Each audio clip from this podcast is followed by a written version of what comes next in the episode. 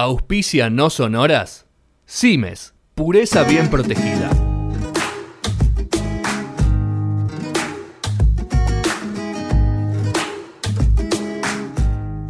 David Bowie con Papo. Bee Gees con Charlie García. T-Rex con Soda Stereo. Las relaciones menos pensadas. Marcos Coleto las conoce y las comparte. El linkeador en el aire de punto cero.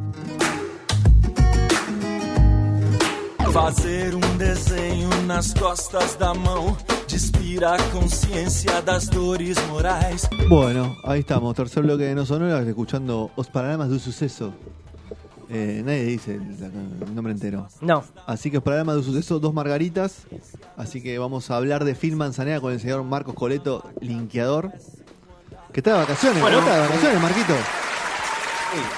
De tu programa. Buenas tardes nuevamente a todo el mundo. Lo, lo- lo de recién fue como un saludo tácito. Sí, Ahora es un saludo sí. verdadero. No, una, una- una Feliz introducción. año, feliz año, Una introducción. feliz Navidad.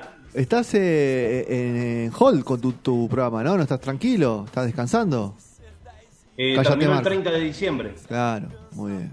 Por eso estás con Terminó él. por un mes y vamos a ver si, bueno, no sé, eh, todavía si podemos seguir en la misma radio, en otra radio por acá. de Ah, estás, estás, estás, eh, negociando contrato. Opa. Sí, estamos ahí en veremos, porque salieron como algunas otras propuestas y demás. Yo digo esto tranquilo porque no me están escuchando de la otra radio de Regina, probablemente. Escuchame, No pero ahí en, Regina, acá. ahí en Regina es un, es un programa valuado, o sea, está muy bien si tienes varias ofertas.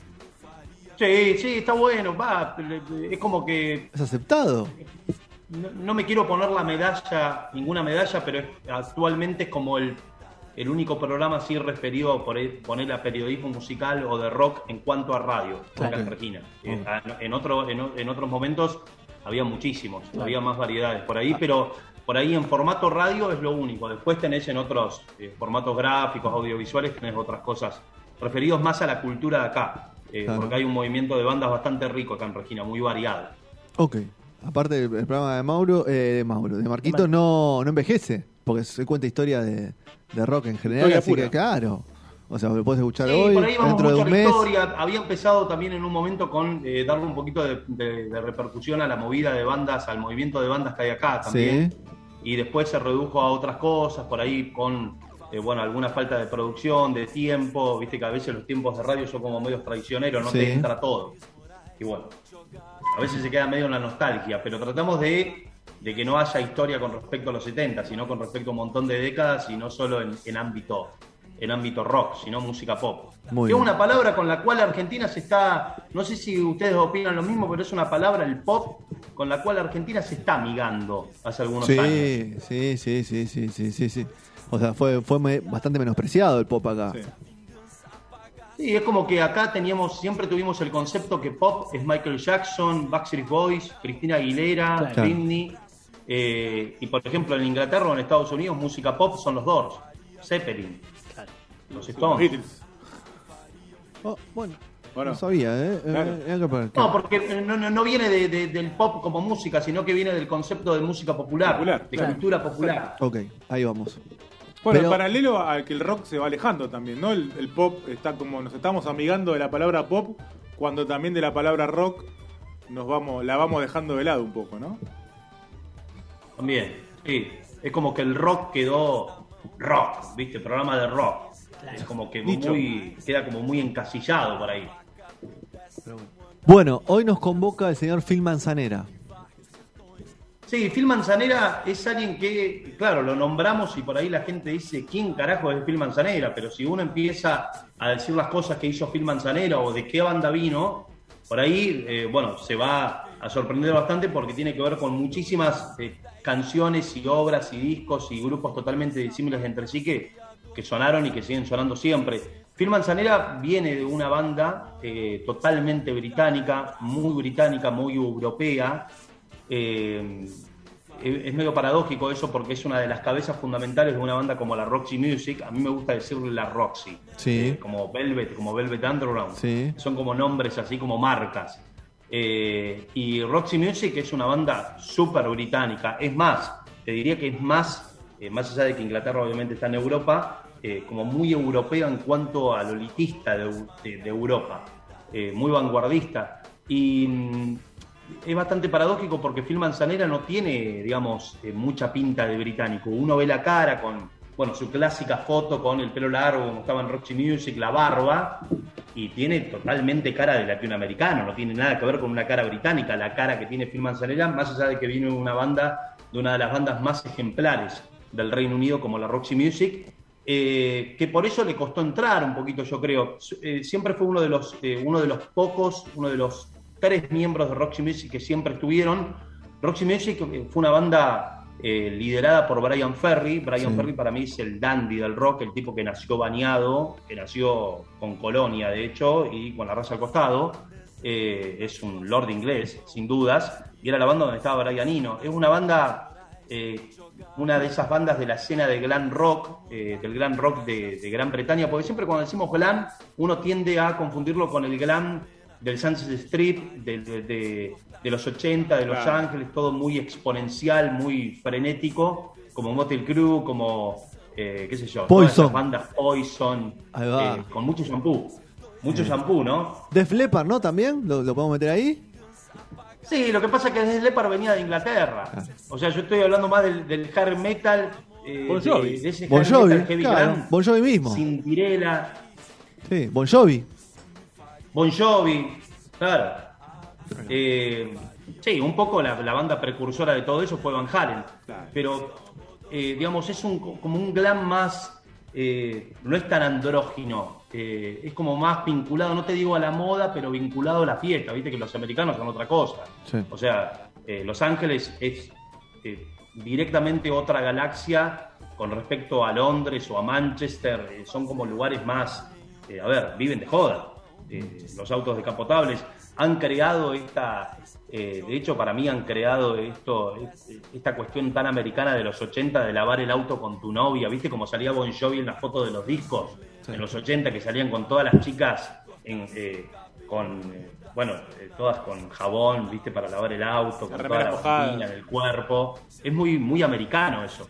Pero lo del grande de Gran Bretaña tiene que ver con un gran un poquito más andrógino, más arrogante, como son ellos, más pálido, más vanguardista, más poético. Y ahí estaba el Bowie, por ejemplo, de Ziggy Stardust, T-Rex, Sweat, Slade. Fue una banda, fue una escena que eh, duró poquito, entre el 72 y el 74, al mismo tiempo que se estaba dando el rock progresivo, pero tiene que ver con ese momento del rock, cuando el rock era como muy pretencioso, muy endiosado, muy ampuloso, muy pretencioso, mucho vestuario, mucha puesta en escena, mucha teatralidad y mucha, eh, ¿cómo decirlo?, mucha libertad creativa. Por eso eh, se podían hacer estas cosas, hacer canciones de 24 minutos totalmente pretenciosas.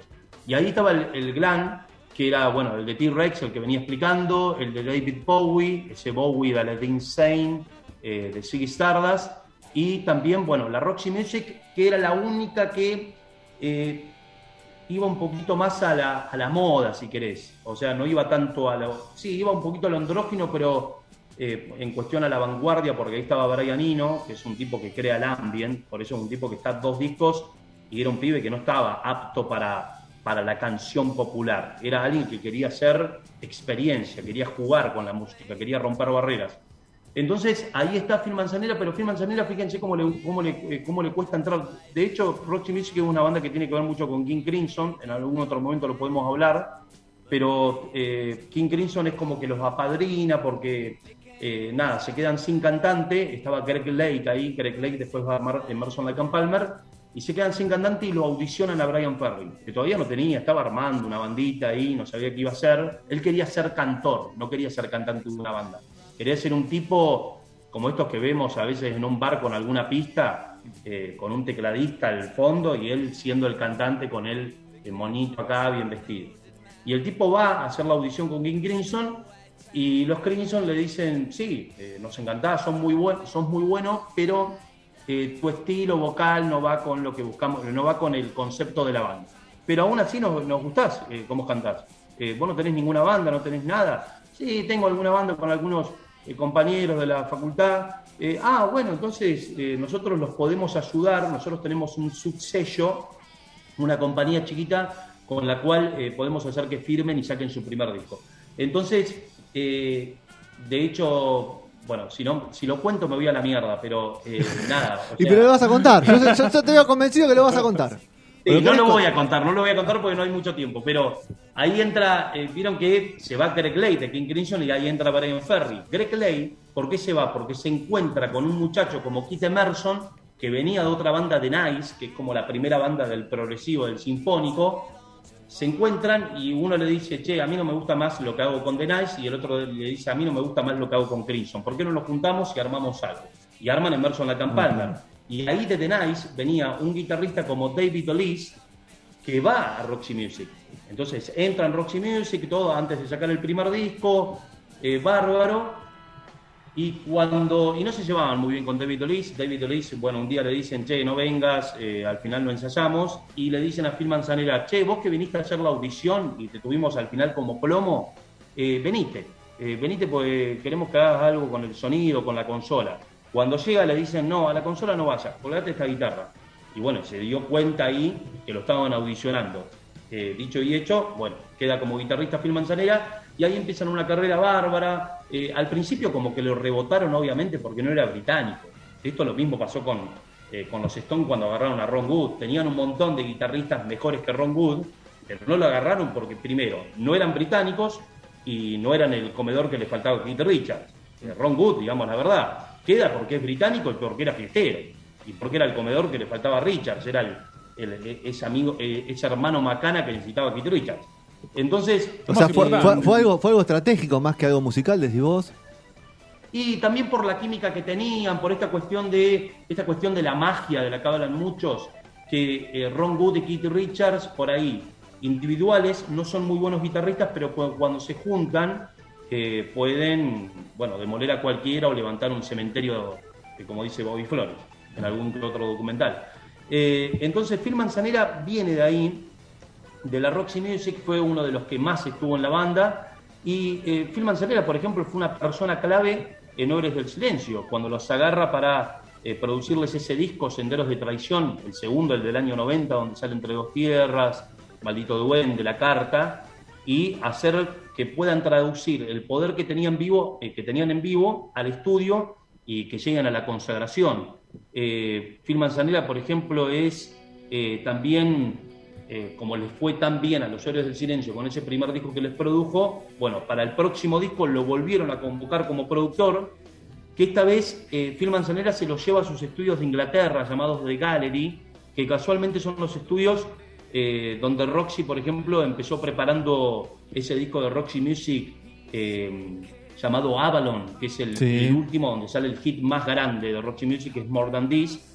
Y, eh, por ejemplo, mismos estudios de Inglaterra, esos de Gallery, de Londres, son los mismos estudios de Inglaterra donde un año después de la grabación de ese disco de Héroes del Silencio, que es Espíritu del Vino, del año 93, eh, se grababa parte, la primera parte, eh, de un disco fundamental en el rock argentino, que es Circo Beat de Fito Páez. ¿Por qué? Porque ese disco de Fito Páez, Circo Beat, lo produce Phil Manzanera.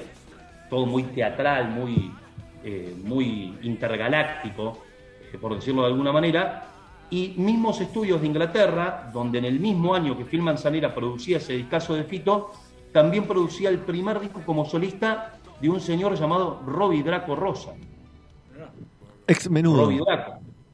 Año, año, año más o menos, dijiste. 95. 95. Año 94, 94. En el año 94 el tipo estaba produciendo en The Gallery a Fito Páez con Circo Beat y al mismo tiempo el primer disco de Robbie Draco Rosa que es Frío.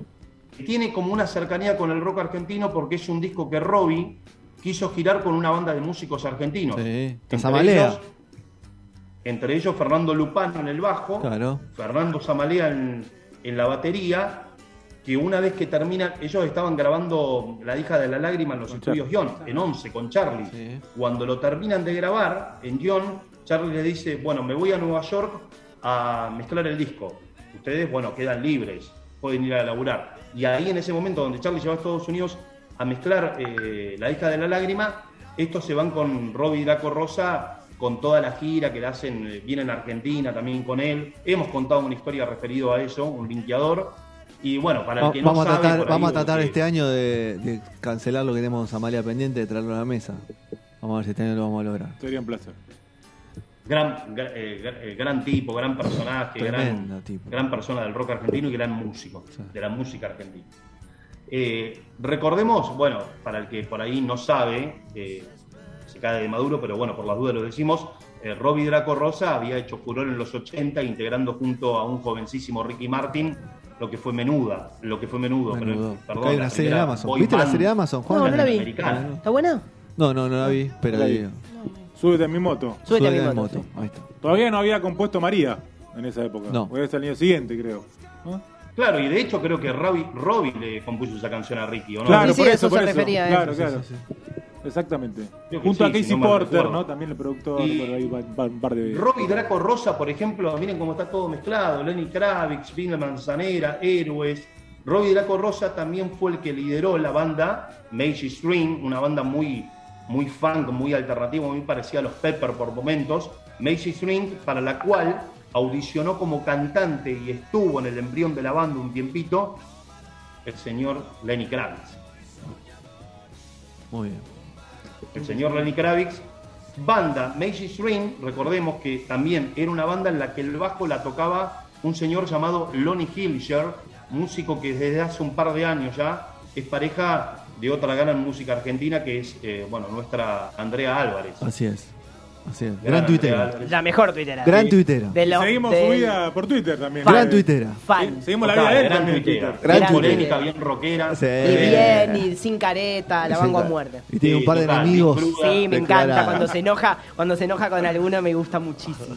sí, un gran carácter. Divina. Y bueno, eh, a ver, Andrea Álvarez, obviamente música de nuestro país, que entre otras grandes cosas fue percusionista y corista de Soda Stereo, en un gran, en el gran momento de Soda, que lo primero que grabó con la banda fue una canción que de alguna manera también ella fue responsable de que existiera, porque ella cuando va a la audición empieza con los timbales, con las percus, con todo, con algo todo muy latinoso, y ahí con esa zapada que ella genera se arma la canción Mundo de Quimeras de Soda Stereo. Uy, qué en el temazo. 89, cuando Soda estaba en, la- en ese funk bien latino. Qué temazo. Y obviamente, bueno, Robbie Draco Rosa, eh, por, eso, por eso no es casual que Robbie eh, haya estado formando parte de la nueva gira de Soda Stereo que, bueno, arrancó Sí. eh, en el campo de polo el 18 y el Estuvo 19 hace de poquito, diciembre sí, sí, pasado. estuvo en nuestro país. Ahí estuvo Robbie. Y bueno, y eso no fue lo único que hizo Palmiro Manzanera, guitarrista de la Roxy Music. Sobre todo en ese 94. En ese mismo año 94 también produjo este disco que estábamos escuchando recién de Paralamas, que tenía esa canción donde la guitarra la ponía nada más y nada menos que Brian May. eh, un- una canción de- que tenía que ver con el sol, no me acuerdo muy bien el nombre, Viaja el Sol, algo así, que las guitarras las ponía Brian May, mítico, mítico guitarrista de Queen, obviamente. Y como Phil estaba tan ocupado, vieron que les estoy contando que en el 94 produjo a Fito con Circo Beat, a Robbie, Draco Rosa y a Paralamas, todo en sus estudios de Gallery de Londres. Como Phil estaba tan ocupado en ese 94, los héroes que lo venían teniendo como eh, un quinto héroe del silencio y un mano derecha, para su cuarto y último disco tuvieron que llamar a otro productor que eh, fue Bob Ezrin. Bob Ezrin es el encargado, el responsable de darle épica, orquesta, eh, ampulosidad, orquesta sinfónica al rock. Eh, es el canadiense y encargado de, bueno, de traerle todas esas cosas y de haber producido The Wall. Bob Ezrin es el tipo que produjo The Wall de Pink Floyd en el año 79, que llega ahí, curiosamente, por medio de la esposa de Waters, ya que ella eh, había sido secretaria de Bob Ezrin, mientras Bob Ezrin producía todos los primeros discos de Alice Cooper. Eh, Bob Ezrin, si uno va a la biografía, el tipo empezó su historia como productor produciendo todos los discos siendo mano derecha de Alice Cooper. Por eso viene de la teatralidad y de todo eso. Y después, qué sé yo, Bob Ezrin en el 76 también fue el tipo que fue clave para, para Kiss a partir de la producción del disco Destroyer, eh, un disco fundamental, clave en Kiss. Y fue el tipo que en el 77 fue clave también para el comienzo como solista de Peter Gabriel, con la producción del disco debut de él, donde casi le armó la banda, trayéndole al bajista de su cliente fijo, que era Alice Cooper, llamado Tony Levin, que aún hoy sigue siendo la mano derecha del hombre de Peter stick. Gabriel. El hombre del stick. Claro. exactamente. Eh, por ejemplo, bajista, mismo bajista, que Tony Levin, que fue el que tocó el bajo en el último disco que hizo en vida John Lennon, Double Fantasy. El primer disco que sacó en cinco años, que lo saca y tres semanas después, bueno, lamentablemente lo asesinan. Y después en el 96, Phil Manzanera. Hablando, le interrumpo un segundo, Marquito. Sí, Eh, sí. Qué lindas versiones están sacando ahora de Lennon, reversión remasterizada. Veo que a veces las reversiones remasterizadas son bastante poco fieles a la obra que pensó el Sí. artista, pero estas versiones de Lennon me parece están bastante cuidadas. Se ve que, no sé si Yoko de su silla de rueda tiene algo que ver, pero está bastante cuidada, ¿eh? el sonido y todo. Me encantó, me encantó. Un, un domingo me recol- Los domingos a la tarde son muy buenos para escuchar Lennon. Sí. Y un domingo me, me colgué escuchando eso que decís. ¿Es, es ese disco que está Lennon de perfil, puede ser? Sí, sí. Sí, eh, es como, son como Son remasterizaciones EPs, donde creo son que- EPs, sí, de 5 o 6 Sí, canciones. donde creo, que, donde creo que subieron mucho la voz de Lennon. Sí, como que la voz está más adelante. Sí, está muy arriba. Sí, y está Sí, muy limpio y- todo, todo, está todo limpio. Claro, sí, sí. Me- a mí me gustaron mucho.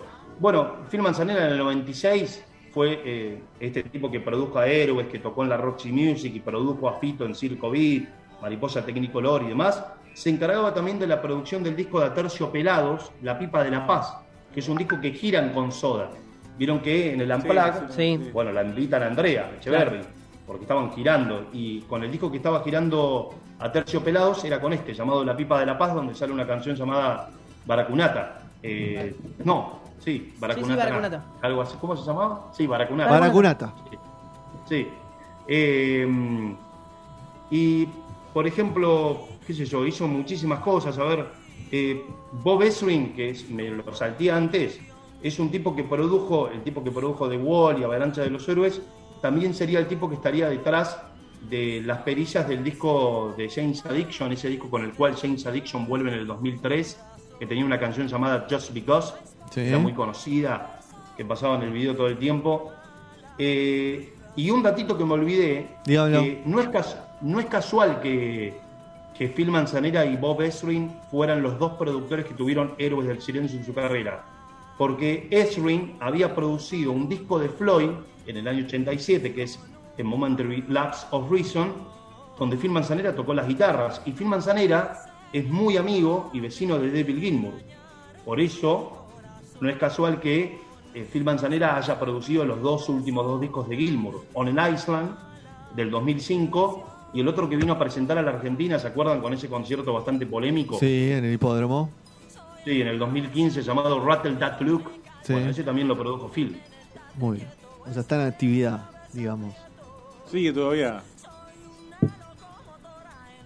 Así es. Muy bien, Marquitos. Así que, Hacer... sí, yo pensé que me había ido de tiempo, así que hice un stop. No, largo, estás ahí, estás ahí, estás que- ahí, astilla te fui, ahí pegaste en el Si palo. contaba lo que quería contar, se iba. Sí, Se si iba el contaba lo que querías contar, te No, ibas al pero la carajo. conté. Ah, Ojo que la conté. que nos Bien, bien. O sea, te pasaste- La. Mira, a mi reloj me da que te pasaste un minuto. Perfecto. Te lo podemos dar, Sí. te lo podemos dar como bueno. Sí, yo creo que acá estoy contando los minutos, son 20, 26. Por eso, un minuto, Perfecto, es las minuto. 25. Pero bueno, no importa. Bien, bueno. Escúchame. Ah, excelente. ahora No, porque en un momento casi me casi empiezo a contar toda la historia de Roxy Music. Sí, por eso sí, te vi muy embalado con ganas de hablar de Roxy Music. Escúchame, Y cortito. bueno, lo que pasa es que había, como para que la gente entienda, ¿viste? Es no, necesario sí, explicar, la gente te entiende. contextualizar. Obvio. Escúchame, cortito. Eh, ¿La pasaste bien en el show de Conociendo Rusia de que fuiste por en el último programa nuestro? Me quedé enamorado, ¿De qué? eh, me quedé enamorado del ruso Sukatovich. ¿En serio? del Es muy de la corista, espectacular todo, verlo en estoy vivo, diciendo musicalmente. ¿Te gustó Estoy musicalmente? diciendo Ok. musicalmente. Ok. Pero eh, solo voy a decir dos No cosas. estuvo Feli ¿Qué Colina. habilidad- No, no fue habilidad Colina esa, a esa Sí, gira. perdón. No, la corista no fue. Feli Colina no fue a esa gira. No, fue Cecilia Di Marco. No la tengo. Ahora quería decir dos cosas.